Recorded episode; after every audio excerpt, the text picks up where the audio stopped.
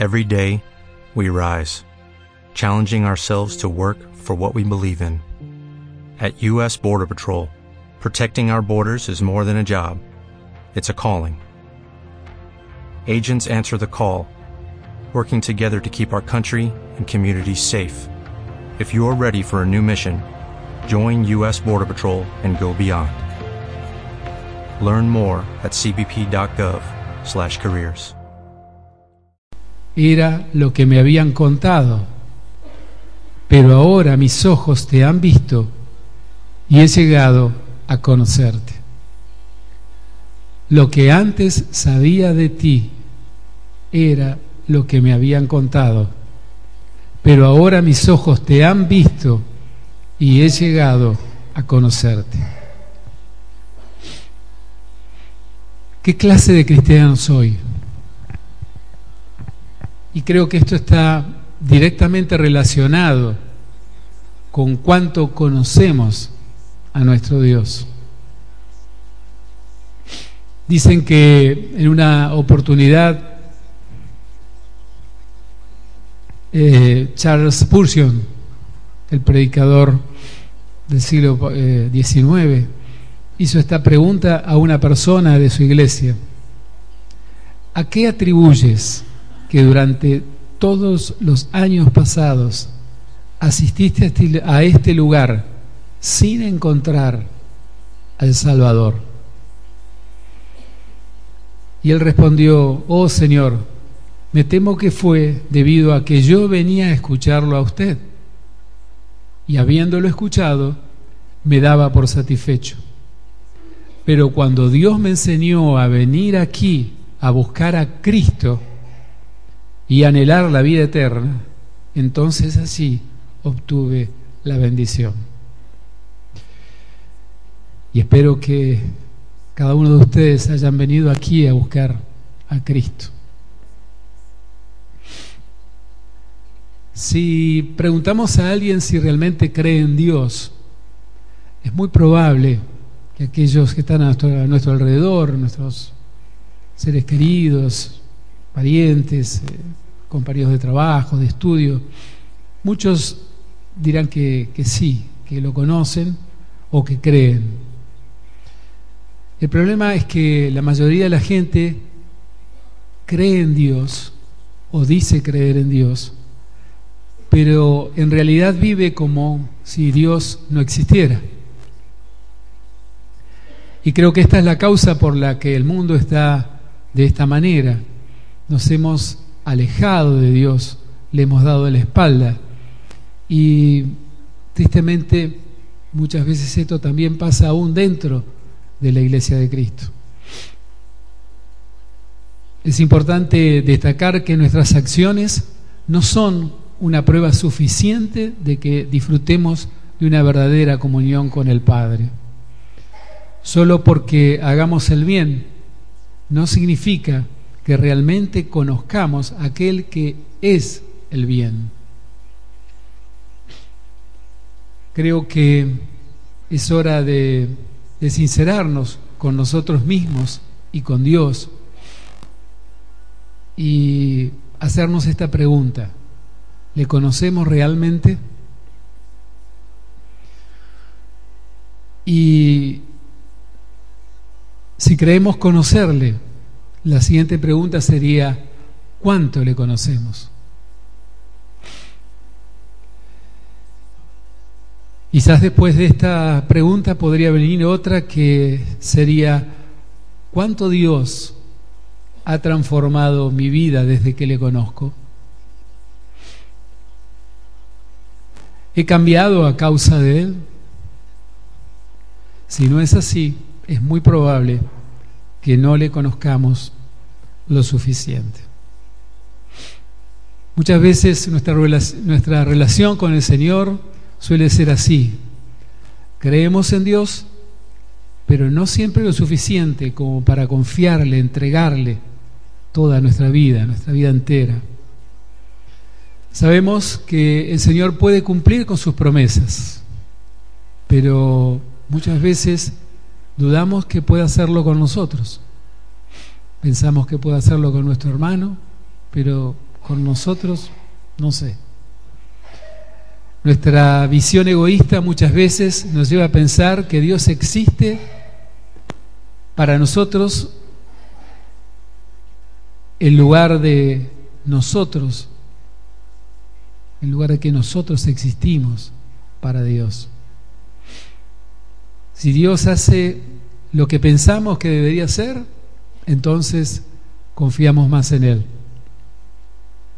Si nos ayuda, quizás le entreguemos algo más de nuestra vida. Si nos mejora la vida, nos evita el sufrimiento, podemos llegar a creer aún más en Él. Pero cada vez que Dios no cumple con nuestras expectativas, tenemos un problema de fe, una crisis de fe. Dice la Biblia que Dios nos creó a su imagen. Y muchas veces nos creemos que nosotros le devolvemos el favor a Dios, creándolo, creando a Dios a nuestra imagen.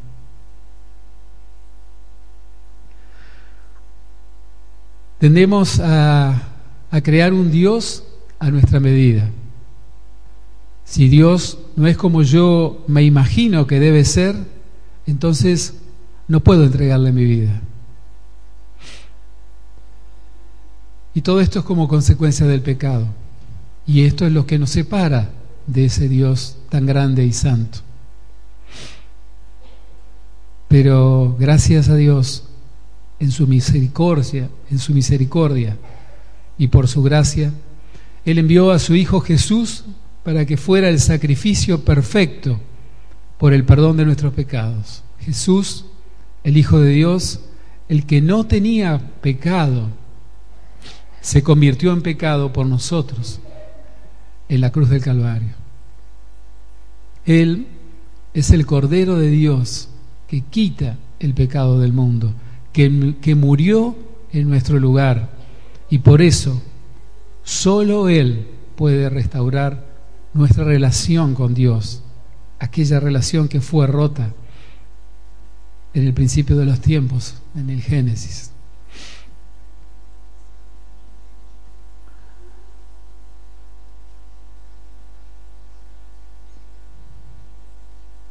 Si realmente no conocemos a este Dios que estamos hablando,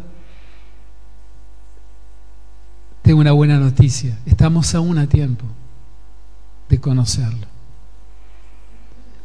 Y quiero decirles que no es tan difícil conocer a Dios, porque Él anhela revelarse a nosotros y que no se trata el conocer a Dios de aprender y practicar un conjunto de reglas. Dios quiere nuestra obediencia, pero más que eso, Él quiere nuestro corazón. Él quiere tener una relación íntima y profunda con cada uno de nosotros y que esa obediencia sea producto de ese amor que tenemos hacia Él. Él afirma una y otra vez que si lo buscamos, lo encontraremos.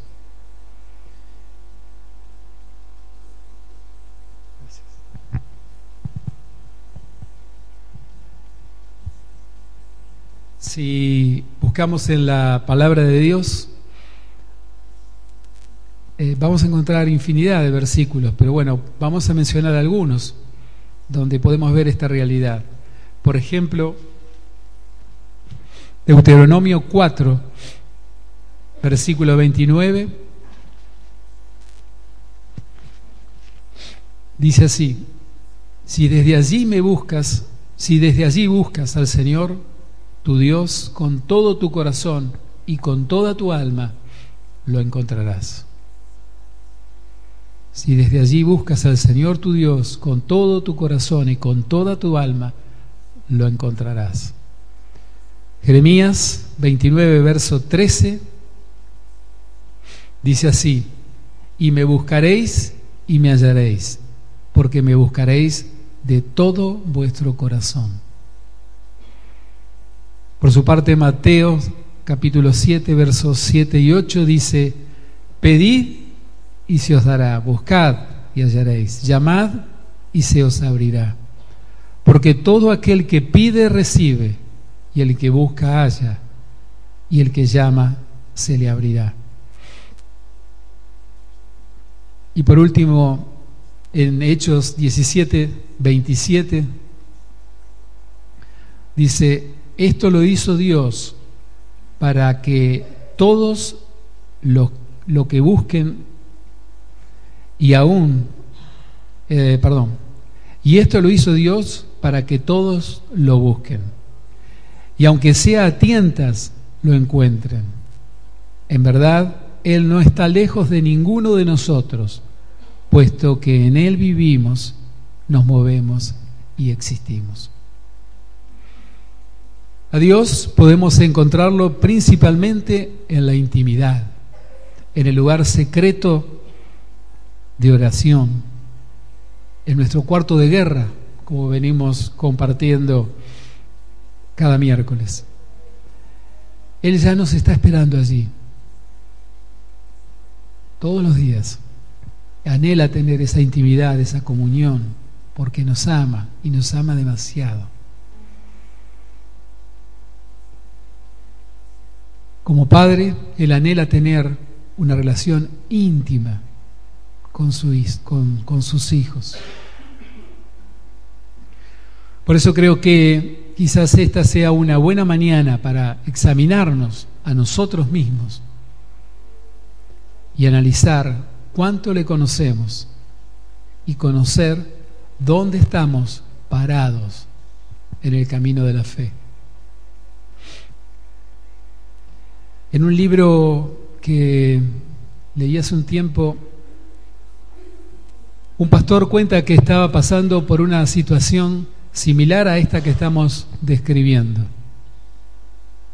Y mientras clamaba al, al Señor, tuvo una visión que les quiero compartir en esta mañana y la quiero compartir porque fue realmente para mí de gran revelación para mi vida y estoy seguro que para muchos de ustedes puede, puede también serlo.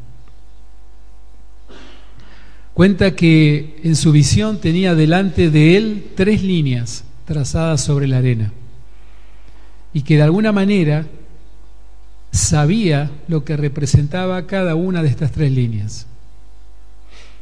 La primera línea significaba creo en Dios, creo en los evangelios Creo en Cristo lo suficiente para beneficiarme con ello. O sea, busco la bendición de Dios.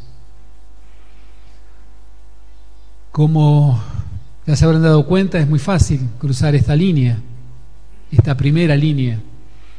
Y de hecho, creo que todos la hemos cruzado. Eh, si Dios existe, todos queremos estar a su lado, todos queremos ir al cielo.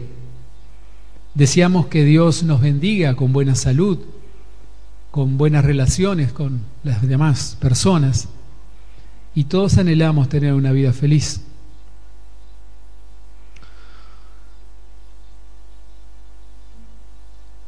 Pero muchas veces nos pasa como con los leprosos en Lucas 17.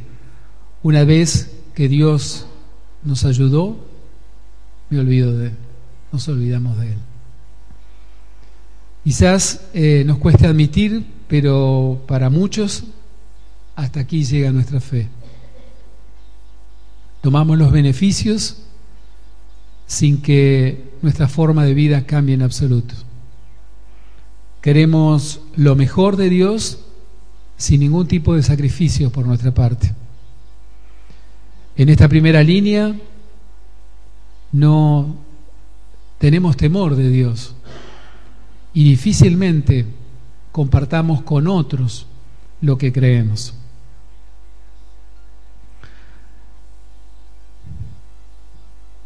En esta línea aún, aún todavía amamos mucho al mundo y buscamos la felicidad sea como sea. Obtenemos todo de Dios, pero si es que le damos algo, le damos muy poco. La pregunta es, ¿una persona que tiene la fe de la primera línea realmente es un cristiano? ¿Basta con creer en Jesús y nada más? No soy quien para juzgarlo, pero bueno, examínese cada uno a sí mismo.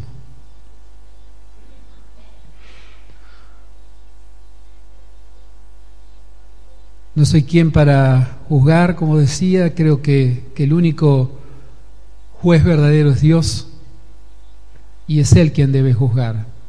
Pero en mi situación personal, creo que cuando estaba en ese estado que una vez estuve, en esa primera línea, no era realmente un cristiano. Y de esto me convencí más cuando leí la carta de Santiago en el capítulo 2, verso 19, que dice, tú crees que Dios es uno y bien haces. También los demonios creen y tiemblan. También los demonios creen y tiemblan. Me sentí a la par. Y, y a partir de ahí no quise estar más en la primera línea.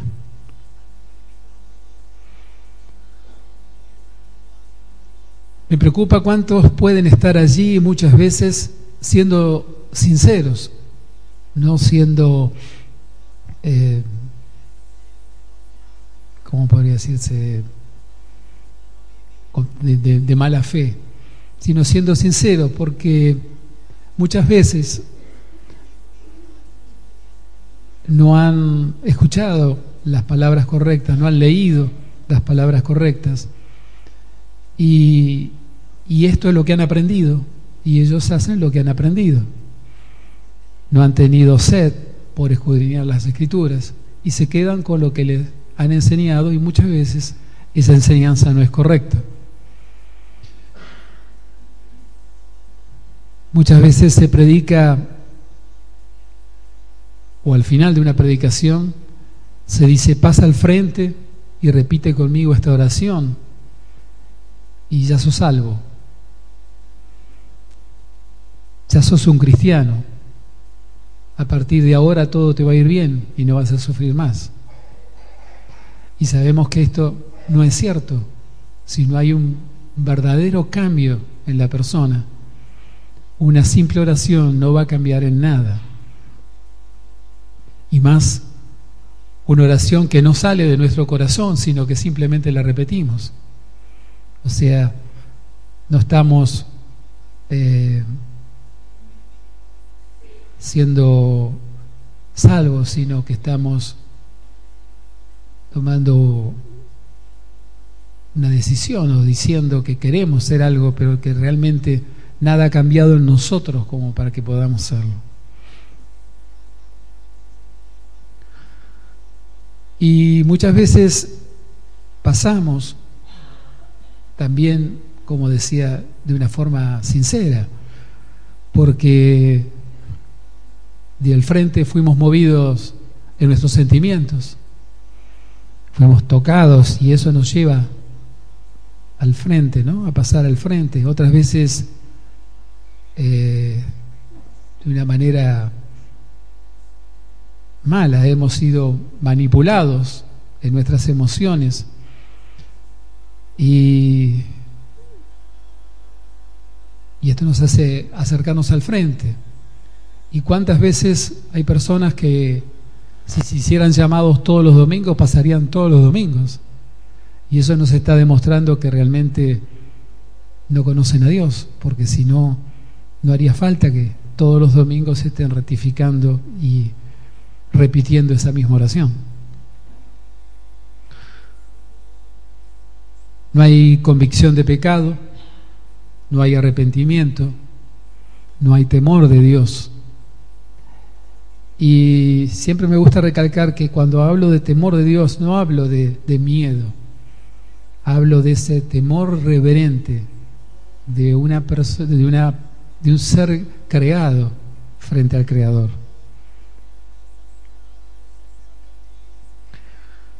Otros están allí dentro de la primera línea porque son de familia cristiana.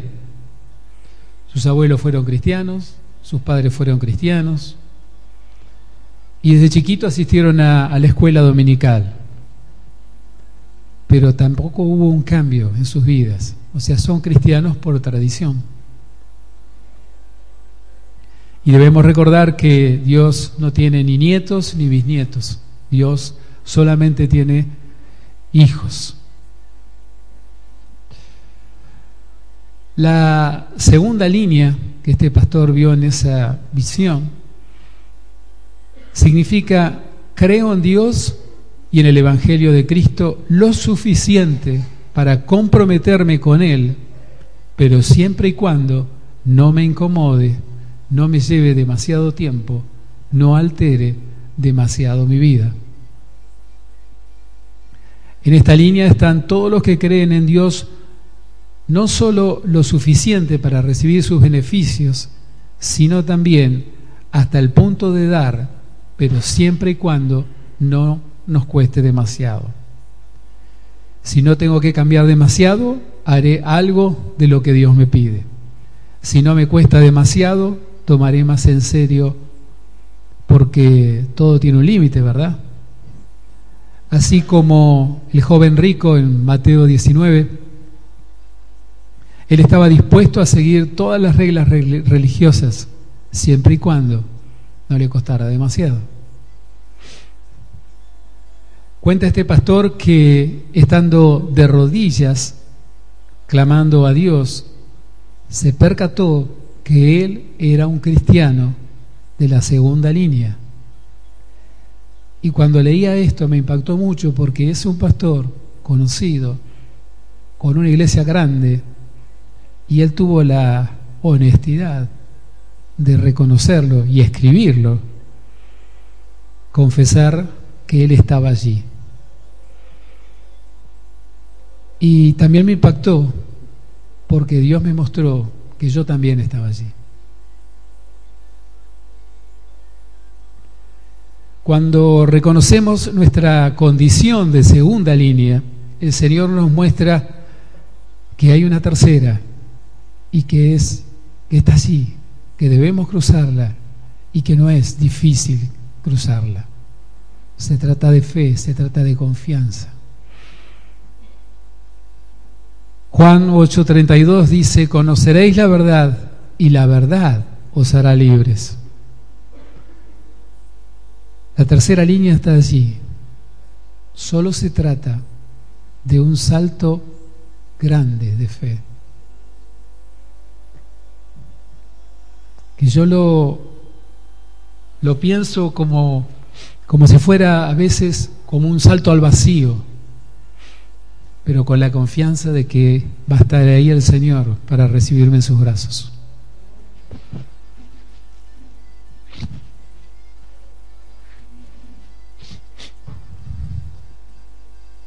Se trata de confiar plenamente en Dios y que Él está en control de todo de tomar la decisión de entregarle el timón de mi vida.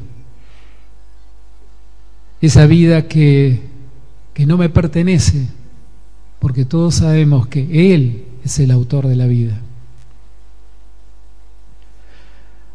Tristemente, a muchos nos cuesta cruzarla, como si esta línea estuviera a kilómetros de donde estamos, pero está allí. Solo se trata de tomar la decisión. Y esto nos hace que por años de creyentes vivamos en la segunda línea, perdiéndonos lo mejor de Dios, lo que Él tiene preparado para nosotros y solamente para cada uno de nosotros. Esa perfecta voluntad, ese propósito único y especial que él pensó aún antes de que estuviéramos en el vientre de nuestra madre para cada uno de nosotros. Y por último, la tercera línea significa, creo en Dios y en el Evangelio de Cristo, tanto como para entregarle mi vida entera. A partir de que Dios, dice este pastor, me hizo comprender que este es el tipo de fe que Él busca, nada que sea menos que esto me conforma. Y es el anhelo más profundo de mi corazón el poder alcanzar la meta. Dice, por supuesto esto no ha quitado aún todos los interrogantes. ¿Podré entregarle mi vida entera a Cristo de verdad y no será solo de palabras? Varios versículos vinieron cuando leía esto a mi mente. Por ejemplo, Mateo 16, 25, versos 25 y 26. Porque el que quiera salvar su vida, la perderá. Pero el que pierda la vida por causa mía, ese la encontrará. ¿Estoy dispuesto a perder mi vida? Gálatas 2, verso 20 dice, he sido crucificado con Cristo y ya no vivo yo, sino que Cristo vive en mí. Lo que ahora vivo en el cuerpo, lo vivo por la fe en el Hijo de Dios, quien me amó y dio su vida por mí. Estoy dispuesto a sacrificar mis planes, mis sueños a los pies de Cristo. Hechos 20, verso 24 dice, sin embargo, considero que mi vida carece de valor para mí mismo, con tal que yo pueda correr con gozo hasta el fin de la carrera y cumplir el encargo que el Señor Jesús me dio de anunciar la buena noticia del amor de Dios. Estoy dispuesto a resignar mi vida, a darme cuenta que no vale nada sin Cristo y existir solo para hacer lo que Él quiera hacer con mi vida? Filipenses 3, verso 8 dice, y ciertamente a nada le concedo valor si lo comparo con el bien supremo de conocer a Cristo Jesús, mi Señor, por amor del cual lo he perdido todo y todo lo considero basura para ganar a Cristo. ¿Podré considerar que todo lo que poseo no vale nada, que es basura, de manera que Cristo sea mi mayor tesoro?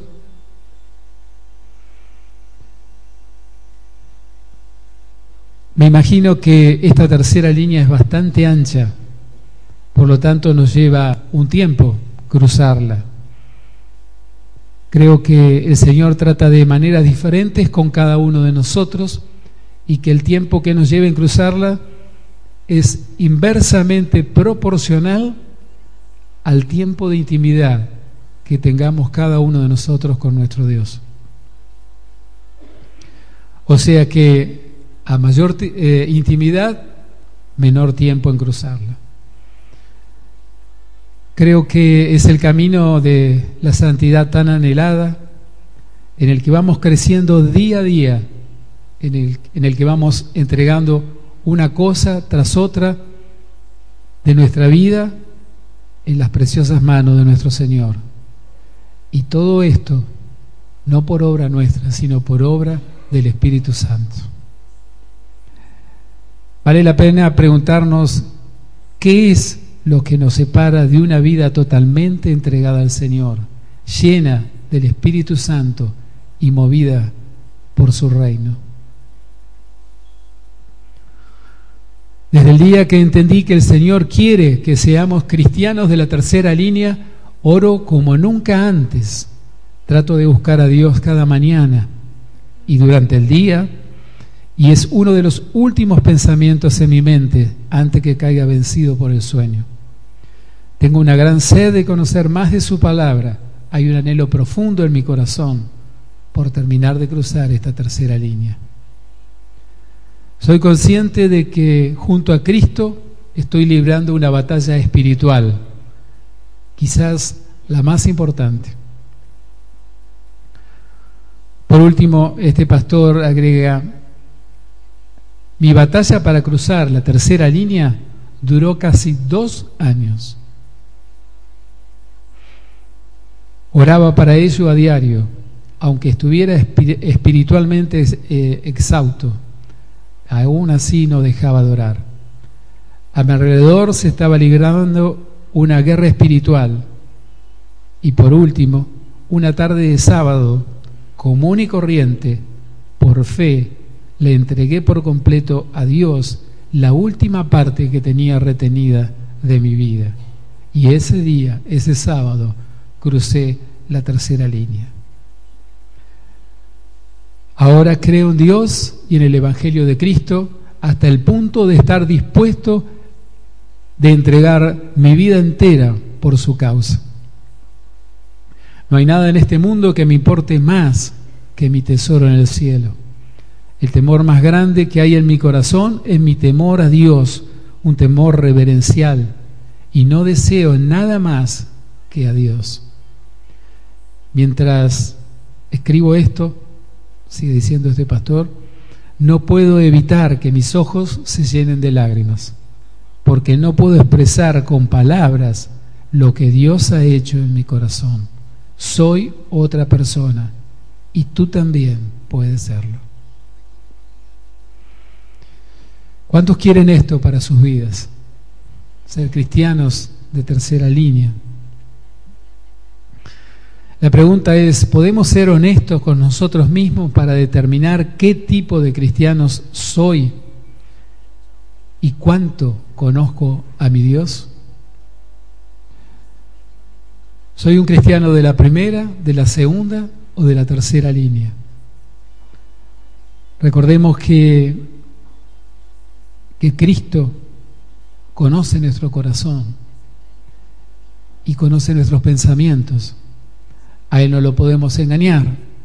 Así que en este autoexamen que les propongo, no, se engañen a ustedes mismos, porque en definitiva al Señor no lo podemos engañar.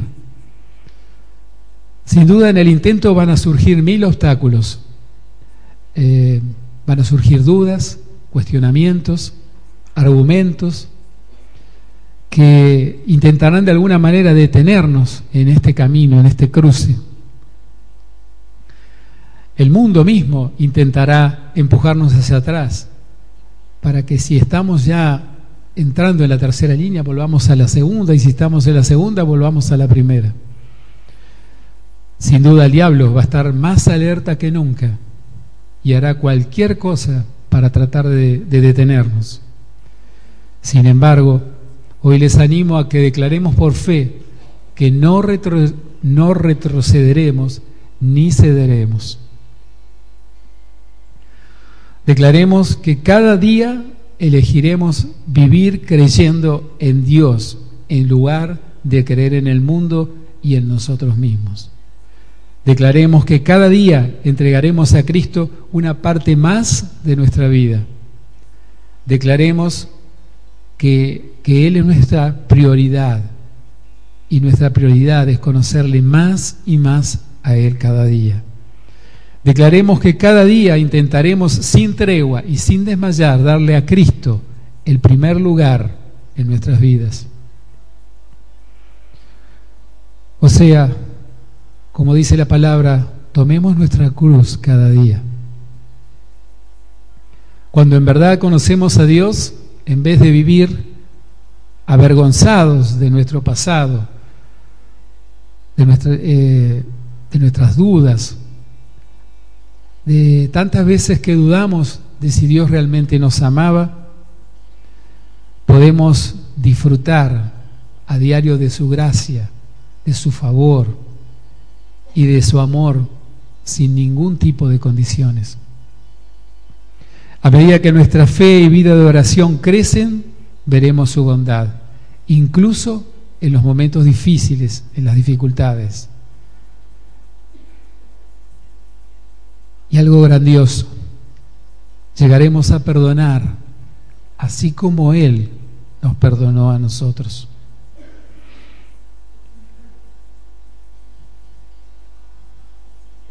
En lugar de creer que no es posible cambiar, podemos permitir que su poder ilimitado nos transforme y nos libre de una vida paralizada por el miedo y por la preocupación. Debido a que Dios no es alguien en el que creemos y nada más, sino que es la razón de nuestra vida, no buscaremos seguridad en el mundo, sino en su presencia y en su voluntad. Allí es donde va a estar nuestra seguridad. La nueva vida que podemos experimentar tendrá tanto gozo que aún en medio de las peores dificultades no nos podremos callar y anunciaremos al mundo de su amor y su verdad. Cada uno de nosotros, de cada uno de nosotros, depende la decisión. Evaluemos las opciones. La vida como es ahora, la que estamos viviendo, o la vida como podría llegar a ser si cruzamos esta tercera línea. O como dice la palabra en Deuteronomio 30, verso 19, a los cielos y a la tierra llamo por testigos hoy contra vosotros, que os he puesto delante la vida y la muerte, la bendición y la maldición. Elige, este es un consejo del Señor, elige pues la vida para que vivas tú y tu descendencia. Esto es lo que quería compartir con ustedes. Espero que el Señor haya hablado a, su corazón, a su espíritu en esta mañana y que con la ayuda del Espíritu Santo podamos llegar a ser cristianos de tercera línea. Gracias por su tiempo y que el Señor los bendiga y les dé la sabiduría y el poder que necesitamos. Amén. Gracias.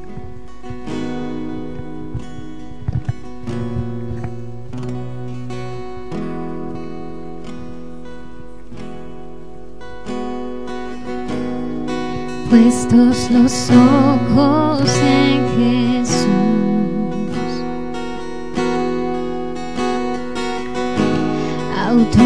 Jesús, autor y consuma